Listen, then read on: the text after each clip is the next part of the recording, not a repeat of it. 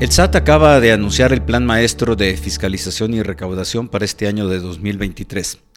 Está compuesto en cuatro grandes secciones, uno en el área de recaudación, otro de grandes contribuyentes, la Auditoría Fiscal Federal, que es para el resto de quienes tributamos en México, y auditorías de comercio exterior.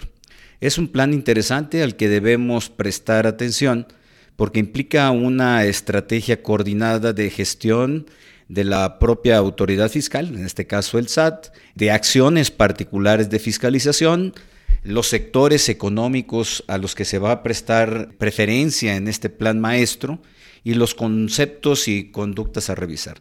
Debemos de tener presente que el SAT tiene mucha información de todos nosotros, no solo la contabilidad, los FDIs que expedimos y recibimos, sino también información que es proporcionada por terceras personas, los bancos eh, o prestadores de servicios como luz, telefonía, celular y otros aspectos.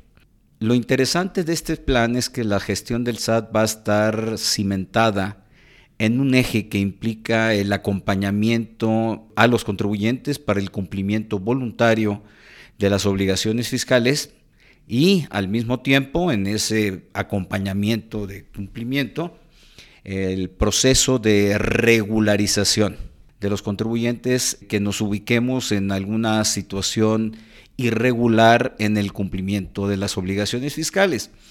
Y en esto debemos tomar conciencia en un ejercicio de mea culpa de que algunas de nuestras conductas como contribuyentes nosotros mismos sabemos que estamos irregulares.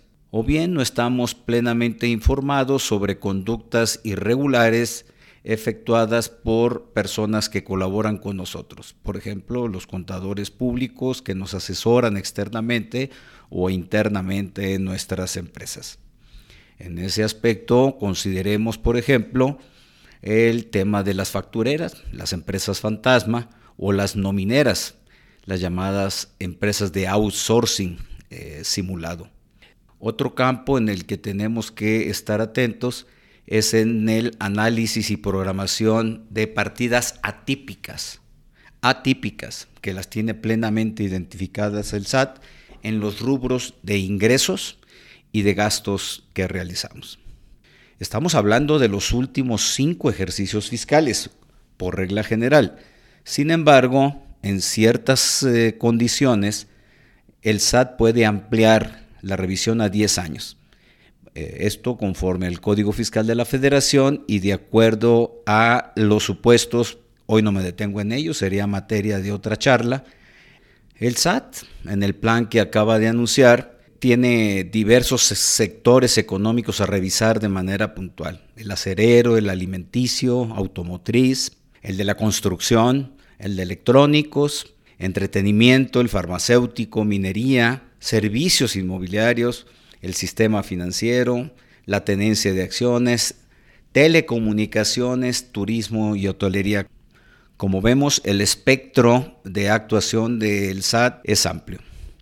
Entre los conceptos y conductas a revisar están el tema de pensiones, exenciones en nómina y simulación de prestación de servicios especializados, subvaluación en operaciones de comercio exterior y uso indebido de tratados eh, internacionales, devoluciones de IVA, la aplicación incorrecta de la tasa del 0%, sobre todo alimentos y medicinas, la importación temporal que se convierte en definitiva y no es reportada por los contribuyentes, la aplicación indebida de saldos a favor, el acreditamiento del impuesto especial sobre producción y servicios.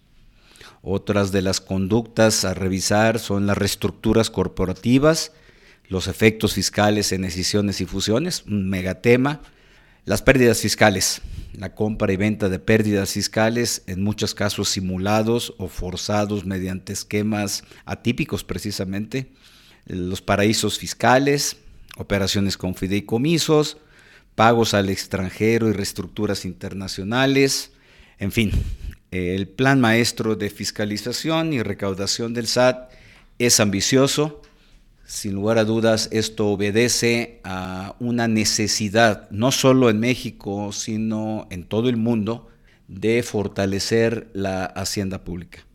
En el futuro cercano lo previsible es que recibamos exhortos a través del buzón tributario en los que el SAT nos conmine de manera amigable a cumplir con nuestras obligaciones fiscales y regularizarnos en esta materia. Ahí viene el SAT. Estemos atentos. Hasta el próximo capítulo.